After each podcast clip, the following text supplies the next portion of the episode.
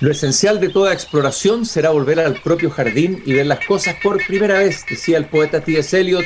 Queridos y queridas radiovidentes que al escucharme me ven en Antofagasta, Temuco, Viña del Mar, Valparaíso y también los que nos siguen a través de pauta.cl y por Spotify, ya abrí la verja de madera de mi jardín y la biblioteca está cerca del jardín y siguiendo los acontecimientos que han ocurrido en Rusia, no pude eh, evitar la tentación de volver a algunas fuentes. De luego uno debiera volver a leer a los grandes novelistas del siglo XIX para entender por lo menos algo del alma rusa. Veamos si tiene algo que ver con todo lo que ha ocurrido. Pero me encontré con dos libros interesantes de Orlando Figes, que es un historiador británico nacionalizado alemán y que ha publicado una serie de libros sobre Rusia. Y uno de ellos se llama El baile de Natacha, una historia cultural de Rusia, que parte con una escena de la novela Guerra y Paz de Tolstoy, en que hay una muchacha que es una muchacha noble de la aristocracia, que llega a visitar a un tío que vive en una humilde cabaña de madera en un día de cacería en el bosque. De pronto empieza a llegar una música que es como una música popular que alguien está tocando en una pieza cercana y esta muchacha aristocrática, ante la sorpresa de los asistentes, se levanta y comienza a bailar. Y baila perfectamente un ritmo que se supone que alguien de la nobleza no debiera conocer. Y ahí Orlando Figue se agarra de esta famosa escena de la novela de Tolstoy, eh, en el sentido de hacer, hacerse la pregunta si lo que une a Rusia o lo que atraviesa a Rusia entera, desde las clases más altas a las más bajas, es una sensibilidad muy profunda que algunos llamaron el alma rusa. Así parte este interesantísimo libro El baile de Natacha. Habrá que seguir estudiando y leyendo mucho para entender Rusia. Hay algunos que dicen que seremos incapaces nunca de entender Rusia y que por lo tanto ni siquiera los movimientos que ha hecho Putin y, el, mercenario que dirigía eh, el grupo Wagner eh, son personajes que pudiéramos eh, lograr entender realmente a cabalidad para tratar de vislumbrar algo en esta, digamos, eh, después de este episodio que conmovió a Occidente entero, que nos dejó a todos en estado de perplejidad y además, digámoslo, de temor y temblor, para usar la expresión kierkegaardiana, porque cuando Rusia se mueve y empiezan a, a pasar cosas adentro, uno no sabe cómo van a terminar, ¿no? La historia tiene varios ejemplos así, con nosotros está John Miller, jefe internacional del diario ABC, eh, además, él es habitué columnista de Radio Pauta. Gracias, John, por conectarte con nosotros esta tarde aquí en Desde Jardín. Gracias por la invitación, Cristian. Siempre es un placer estar contigo en tu jardín. Lo primero, así husmeando en distintos medios de, comunicación donde ocurrió la noticia en, que estaba en ese momento en desarrollo y lo que estaba pasando en Rusia, llegué al diario ABC y llegué a tu columna que partía con eh, una reflexión sobre Hegel, eh, sobre uno de sus libros, la llegada de Napoleón, etcétera. Eh, y bueno, se cortaba ahí, decía usted tiene que suscribirse al diario, como ocurre siempre en la mayoría de los periódicos hoy día en el mundo. ¿no? Y eso hizo que hoy día yo sea un suscriptor del diario La ABC y que una de mis fuentes de información sea esa. A ver, desde el momento en que escribiste esta columna hasta ahora, ¿qué te ha pasado a ti en relación a la, a, la, primera reacción o al primer análisis que hiciste y los elementos nuevos que se han ido agregando a este complejo y difícil panorama de para hacer una hermenéutica, por, por decir así, de lo que está pasando? Bueno, yo creo que lo primero, eh, fíjate que quiero, quiero contarle a los auditores que la columna comienza con la escena en la que Hegel ve a Napoleón, que viene de derrotar a las tropas prusianas en la batalla de Jena y Auerstadt, que por cierto, son batallas que se producen muy cerca. Ahora está la lucha un mariscal de Napoleón que creía que se había enfrentado al grueso del ejército prusiano y en realidad el grueso estaba en Jena, donde Napoleón se encargó de, liquidarlo. Y eh, Napoleón se retira a través de Jena y, en Jena está Hegel.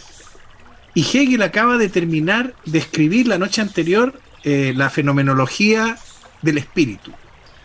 Mm. Y resulta que ve a Napoleón pasar con toda su comitiva, con el traje manchado de sangre eh, de la batalla que acaba de librar, y él dice, eh, el alma del mundo ha pasado por aquí.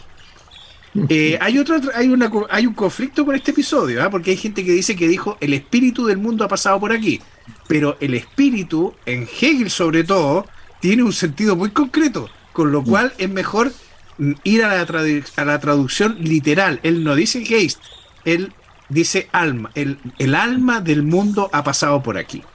Y entonces, fíjate, y entonces esta escena es la que inspira a Francis Fukuyama para hablar del fin de la historia. Porque en ese momento Hegel dice, este señor, este hombre este, que ha derrotado a todos los, europeos, eh, los ejércitos europeos, bueno, pues es el fin de la historia. Ya no va a haber un, alguien que pueda triunfar por encima de los logros que él ha conquistado. Y es la imagen que utiliza Fukuyama para decir la historia llega al fin. En este momento fue el fin de la historia para Hegel, ahora es el fin de la historia para mí cuando veo caer el muro de Berlín. Bueno, yo usé la imagen porque me encanta esa imagen primero, y segundo, porque tiene una fuerza enorme, y tercero, porque es la imagen apropiada cuando uno ve que la historia empieza a pasar a toda velocidad delante de sus ojos. Y eso es lo que nos pasó el viernes y el sábado pasado.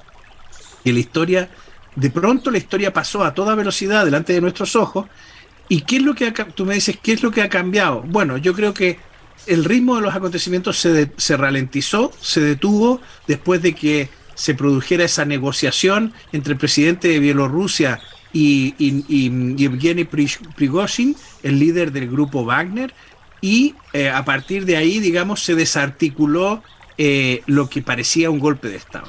Y aquí hay una cuestión bien curiosa. Yo creo, Cristian, y para que lo entiendan los auditores, oyente, eh, Prigozhin no quería llegar tan lejos, eh, pero se encontró con que no había resistencia. De hecho, él mismo lo ha dicho en un audio que ayer le emitió a, a sus eh, seguidores, en el que dijo, hemos comprobado que hay serias deficiencias en la seguridad del Estado. Él pudo avanzar tranquilamente por una carretera sin resistencia hasta casi quedar a tres horas de Moscú donde lo único que veíamos que se estaba haciendo eran unas excavadoras rompiendo las carreteras para intentar que los tanques no pasaran. Ahora, esto hoy Putin ha cambiado la narrativa y ha dado una explicación. Ha dicho que agradece a los altos mandos militares que no buscaron la confrontación con Prigozhin porque hubiera sido un baño de sangre de, rusos contra rusos.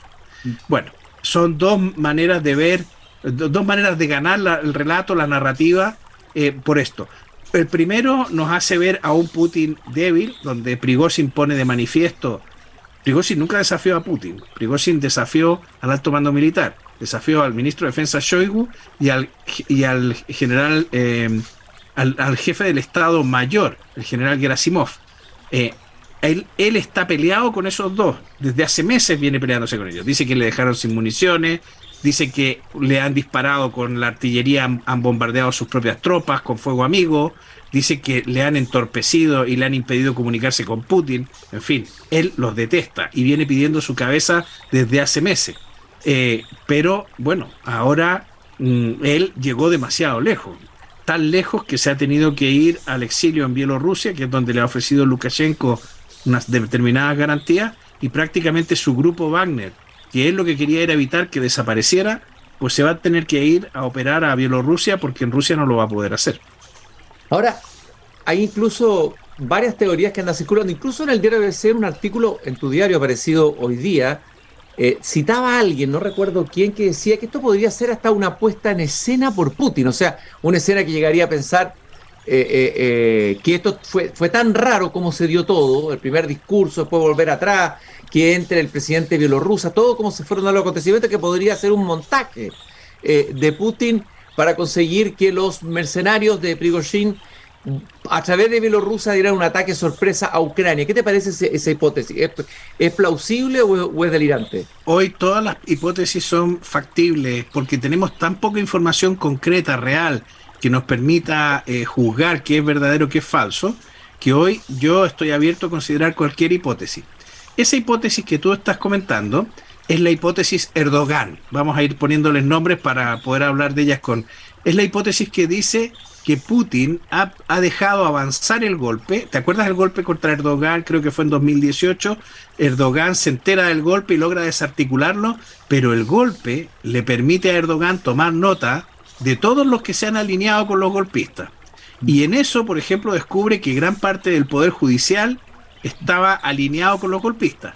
Y lo que hace Erdogan es que instaura, bueno, él eh, aprovecha esta circunstancia para reformar la constitución, aumentar su poder, pero limpia el poder judicial de una manera espantosa. Liquida a todos los opositores que había en el poder judicial. O sea, el golpe le da la excusa para intervenir un poder del Estado que hasta ese momento era independiente.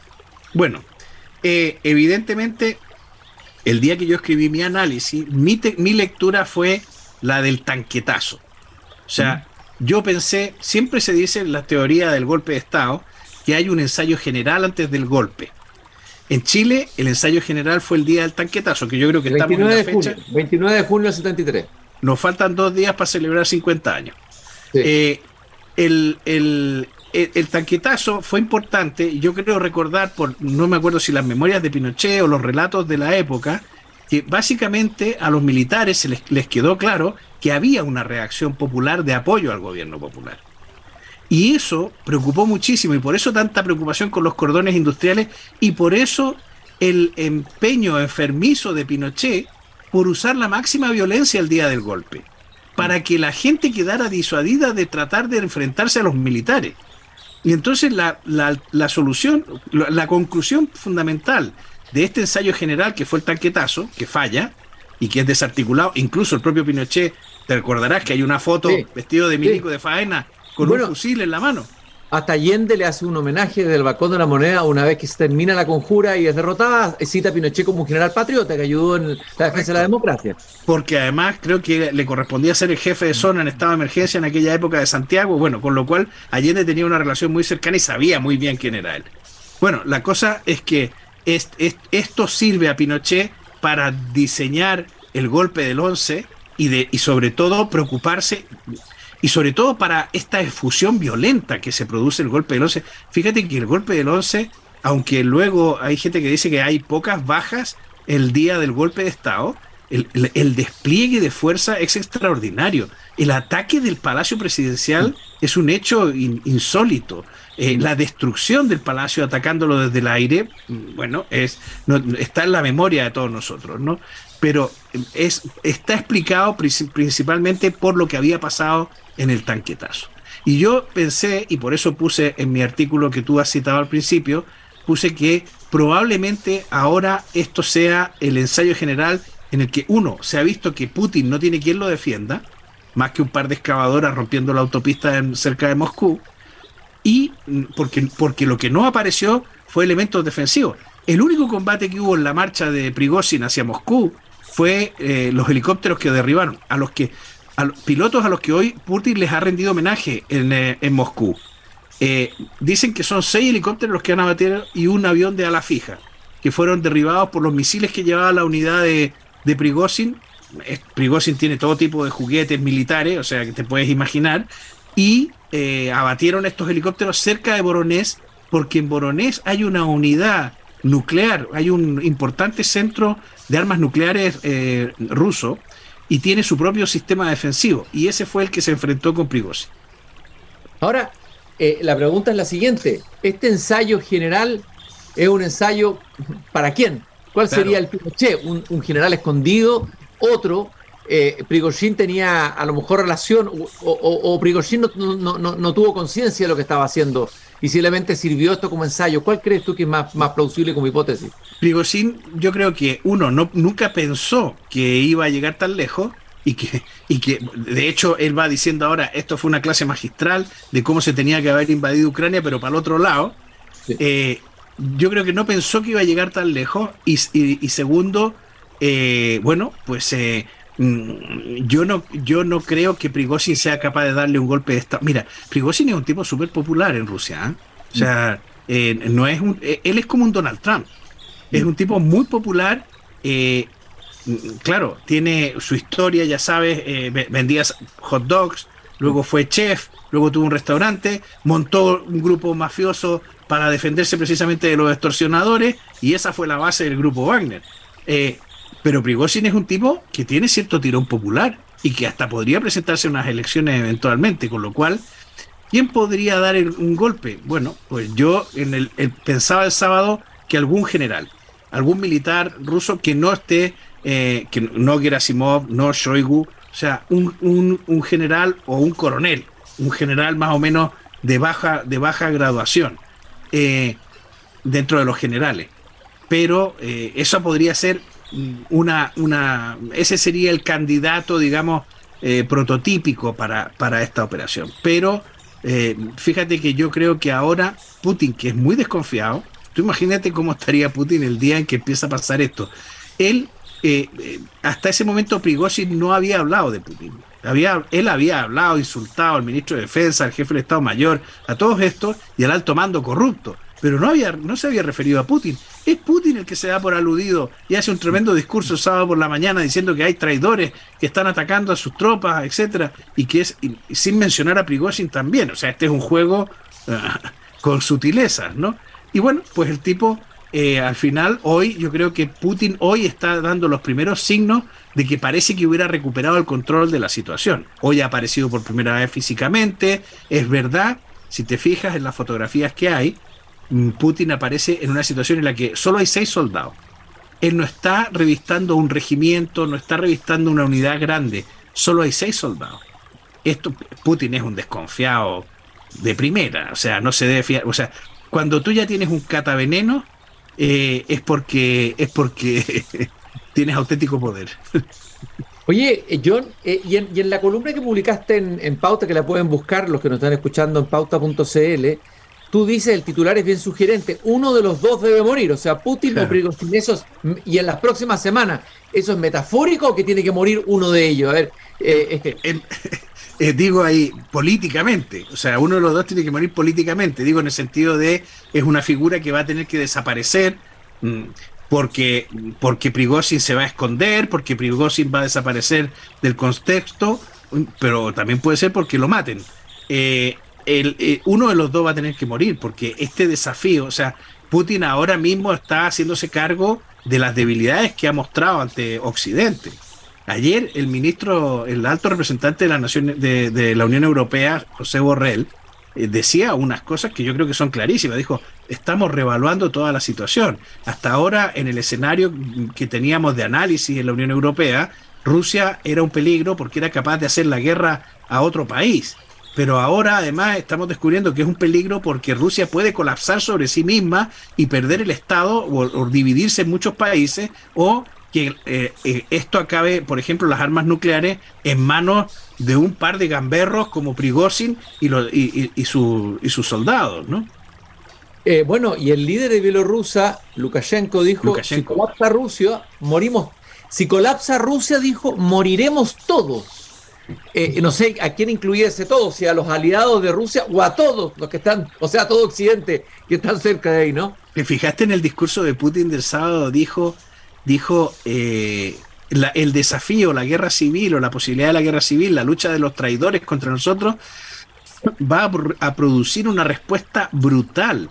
Vamos a dar una respuesta brutal con tal de defender a nuestro país. O sea, eso es, ese lenguaje era casi el lenguaje de un suicida. No de un suicida que dice voy a pegarme un tiro como hizo Salvador Allende el día del golpe de Estado, sino de un suicida que dice me voy a llevar por delante a todos los que pueda. O sea, el suicidio de Allende es un suicidio solitario. Él se retira a su despacho y, se dispara. Eh, porque ve que, que, puede caer prisionero, que se puede convertir en un juguete en manos de los, del nuevo orden que hay. Él no acepta salir del país y se pega un tiro. Pero el discurso de Putin es el del suicida de yo voy a, puedo morir en esta, pero por delante me voy a llevar a todos los que pueda. Ahora, en la hipótesis de que haya un Putin debilitado, es decir, ya se debilitó, mm. ya se ha debilitado la imagen de él, eh, cambia completamente el giro de lo que va a ocurrir después. Es decir, las posibilidades de que puedan haber, un golpe o pueda haber movimientos son mucho más eh, posibles hoy que antes, y, que incluso no sea Prigozhin el, protagonista de eso, ¿no? O sea, Putin estaría efectivamente debilitado eh, ante, los, ante, los, ante los suyos, digamos, ¿no? Eh, ante los que le temían antes al interior de Rusia. Efectivamente, esto, esto es lo peor para, para él. O sea, el, el, darse cuenta que ha demostrado debilidad y que hay un tipo, Prigozhin, que es capaz de desafiarlo y llegar hasta las últimas, pero no solo eso, que de momento ha salido vivo. O sea, porque podríamos haber dicho, no, murió de Polonio, cayó por una ventana, pero que Prigozhin está con Lukashenko en Bielorrusia ahora mismo. No sé qué tan seguro podrá estar Prigozhin. Eh, yo creo que él ha, metido la pata eh, con, esta, con esta historia, va a perder su organización o, va a quedar muy reducida. Tú sabes que hoy Putin ha dicho, ha dado a entender que, Wagner está disuelto. Ha dicho, los, soldados de Wagner que no hayan participado en el, levantamiento pueden incorporarse, tienen tres opciones, dijo.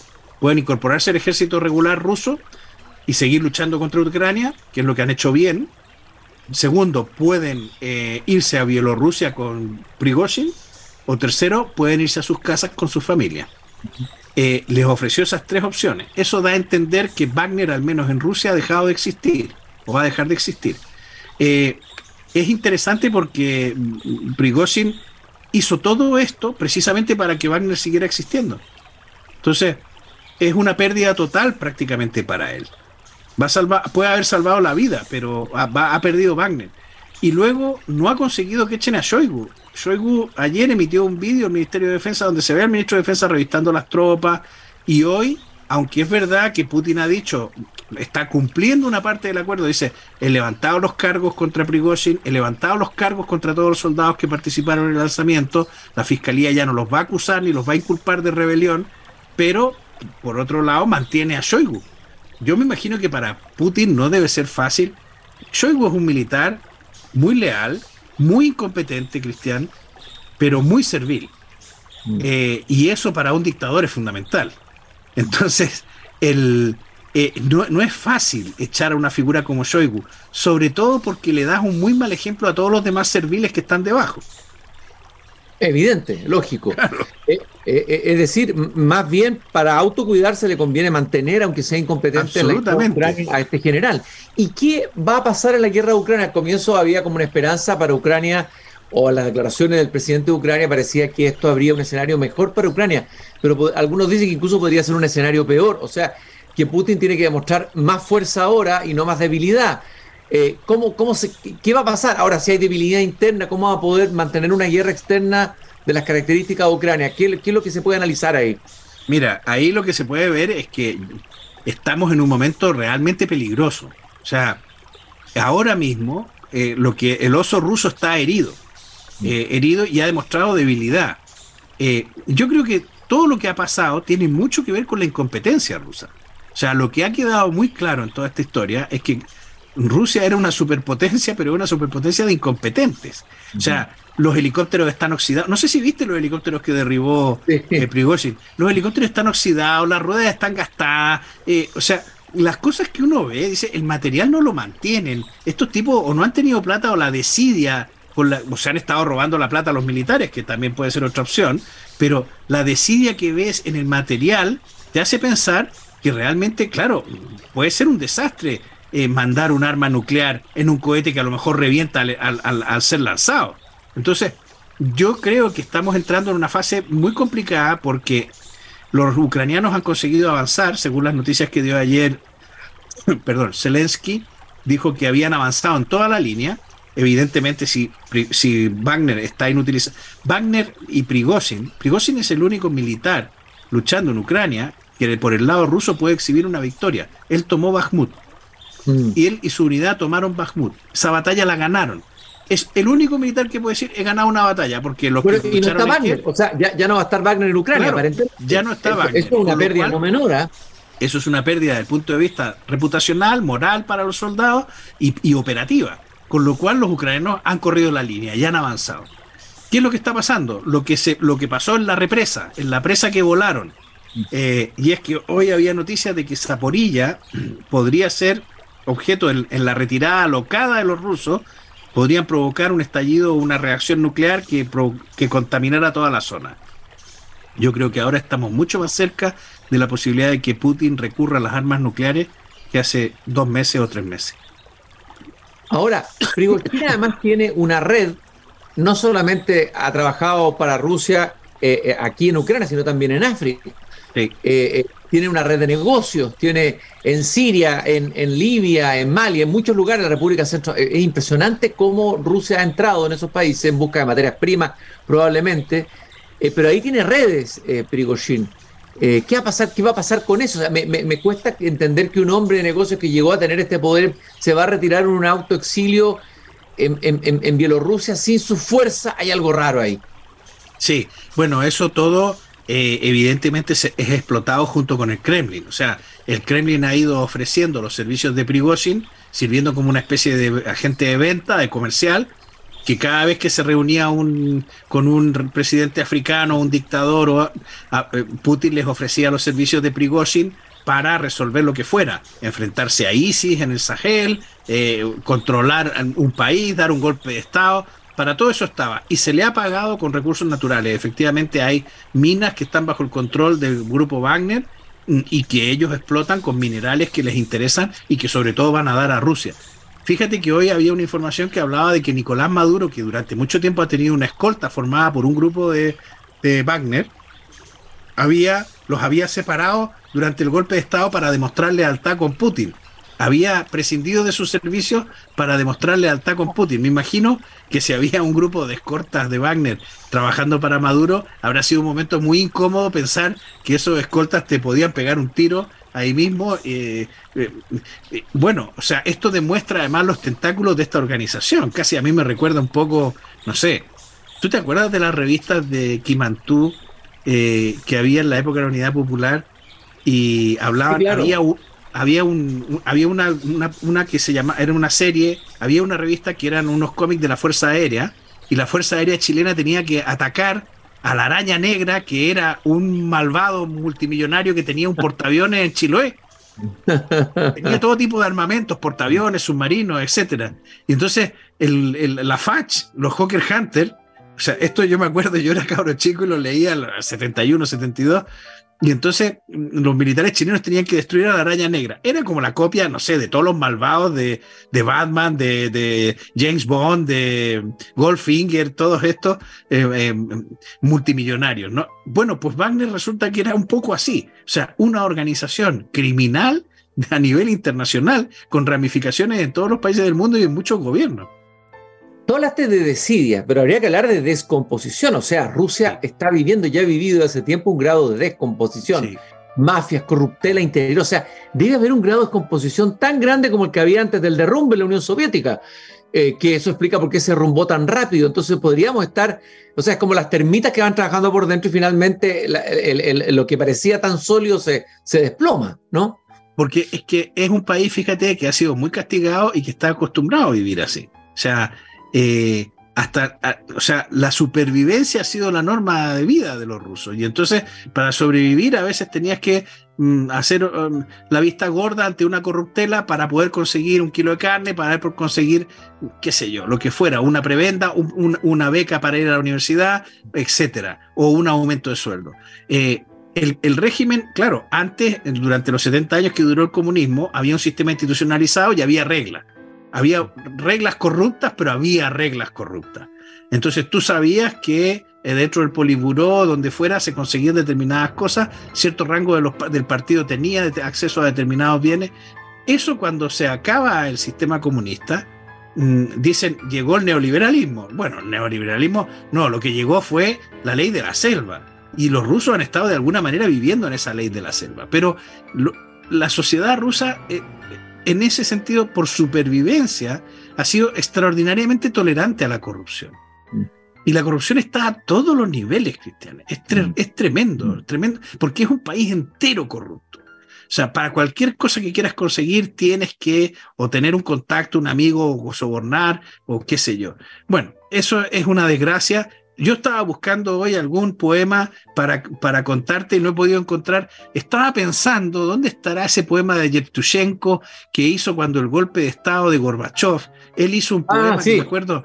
el, golpe del 91 fue eso, ¿no? El golpe del 91, exacto. Y quería ver si lo encontraba ah. porque para ver qué, qué mirada le daba a él. Él, que es un poeta que además tenía una relación con Chile muy intensa, porque tiene un libro que escribió inspirándose en un suicidio que él presenció durante una visita a Santiago, un chico que saltó desde un edificio él le llamaba la paloma, porque mm. lo vio volar como una paloma. Eh, creo que ese poema no se tradujo nunca, o si se tradujo, se tradujo de manera muy tardía. Mira qué interesante. Sí, esto es, yo creo que el Mercurio contó esta historia en los años 90, cuando eh, Yevtushenko se volvió a poner de moda, porque Yevtushenko se volvió a poner de moda a raíz de este poema que escribió precisamente para el golpe de Estado. Él, era muy famoso por el poema que había hecho sobre el holocausto y tal, pero, pero, pero volvió a la fama en ese golpe. Yo lo anduve buscando y no lo encontré, lo siento, perdóname, pero eh, si hubiera tenido un par de horas más, lo hubiera, a lo mejor lo hubiera localizado. Hay que, hay que ir a buscar poemas a lo mejor muy antiguos, hasta de Pushkin, que también sufrió la intriga y que murió en un duelo, ¿no es cierto? El padre de la literatura rusa. Eh, ahora, por último, eh, juguemos un poco a política ficción. Tres escenarios, dos escenarios posibles a los que debería estar atentos los, y que Europa, imagino que estará planteándose las, posibles hipótesis. Que tú vislumbres. A lo mejor no se da ninguno. y se da un. ¿Pero qué, cuáles son? El, el, peor escenario que sería el de que el, de un Putin derrotado o débil que recurre a armas nucleares o que recurre a una, o sea, ya lo hemos visto, a mí lo de la presa, lo de la presa la gente dice, oye, una inundación y tal.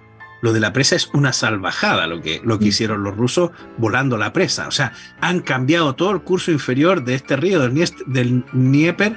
Eh, de una manera salvaje. Lo que va a haber en Ucrania es una sequía tremenda dentro, de, dentro del próximo año. O sea, va a ser, si esa infraestructura no es reconstruida pronto.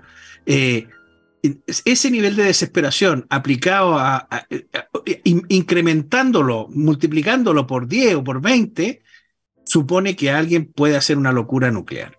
Ese es el primer escenario. El escenario de un, holocausto nuclear o, por lo menos un ataque nuclear, una gamberrada nuclear por parte de Putin, de un Putin herido, en retirada, debilitado, que, que mm. ve que, que tiene que recurrir a esta arma para, para intentar cambiar el curso de la guerra. El segundo escenario que yo veo es un escenario en el que Putin diga eh, o pierdo o muero o pierdo el poder o paro la guerra en Ucrania y empezar y empezar y abrir una negociación. Ya hace mucho tiempo que Putin viene dando señales de que quiere negociar, pero Lavrov, eh, los chinos no han terminado de tener claro las informaciones que él está mandando, las señales que está mandando, y sobre todo Zelensky no quiere negociar porque quiere liberar su territorio. Y en eso hay que entender que Zelensky quiera efectivamente liberar su territorio porque no tiene ninguna garantía de que los rusos no sigan usando lo que han ocupado como moneda de cambio. Eh, yo creo que está ese escenario, que de pronto ahora se abriera una negociación. Ese sería un escenario optimista, digamos. El primero es muy pesimista y el segundo sería un escenario optimista. Y el tercer escenario es que simplemente, efectivamente, en 15 días le den un golpe de Estado a Putin y cambie el liderazgo ruso. Mm y cambia el liderazgo ruso. Fíjate que se ha, citado tanto en 1917. En 1917, el régimen del zar se descompone precisamente porque quería seguir luchando contra Alemania. Y los comunistas, los bolcheviques, que querían hacer la paz, no se atrevían a decir que querían hacer la paz y aprovecharon el descontento que querer seguir luchando el, del zarismo les provocaba y derribaron al gobierno. Pero, y luego siguieron luchando pero al poco tiempo pactaron una, una, una paz. Mm. Con lo cual, ese escenario también podría ser, o sea, que sea sustituido Putin en un tiempo corto y tengamos un y se abra un escenario hacia la paz.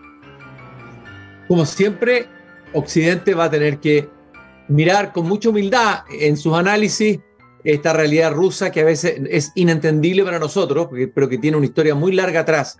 Es un país que tiene un alma propia, que tiene una historia propia, que tiene eh, un país interesantísimo y trágico al mismo tiempo, ¿no? Pero además fundamental en toda la historia de Europa, en toda la historia de Occidente. Eh, muchas gracias, John, por habernos acompañado esta tarde. Muy interesante el análisis que nos has hecho y nos has dejado esos tres escenarios. Cuando pasen más cosas en los próximos días, volveremos a conversar contigo y veremos si uno de estos tres escenarios se cumplió. Ojalá que el primero, desde luego, no. Eh, y vamos a seguir conversando de todas maneras de Putin y entre medio vamos, de Rusia, perdón, y entre medio vamos a buscar el problema, el poema de Tuchenko. ¿ah? Vamos a buscarlo. Yo prometo en el próximo programa, si hay un próximo programa, eh, tenerlo. Muchas gracias, John. Te mando un abrazo muy grande aquí desde Igualmente, Cristian, un gran abrazo. Un gran abrazo y nosotros nos encontramos mañana nuevamente aquí a las 19.30 horas, cuando, a las 8 perdón, de la tarde, cuando vuelvo a abrir la verja de madera de mi jardín. Recordemos que nos acompaña el Grupo Viva, comprometido con la sostenibilidad en los barrios y la cultura al interior de la empresa y Fundación Irarrázaval. Todos los lunes conversamos con profesores e innovadores de la educación. Hasta mañana.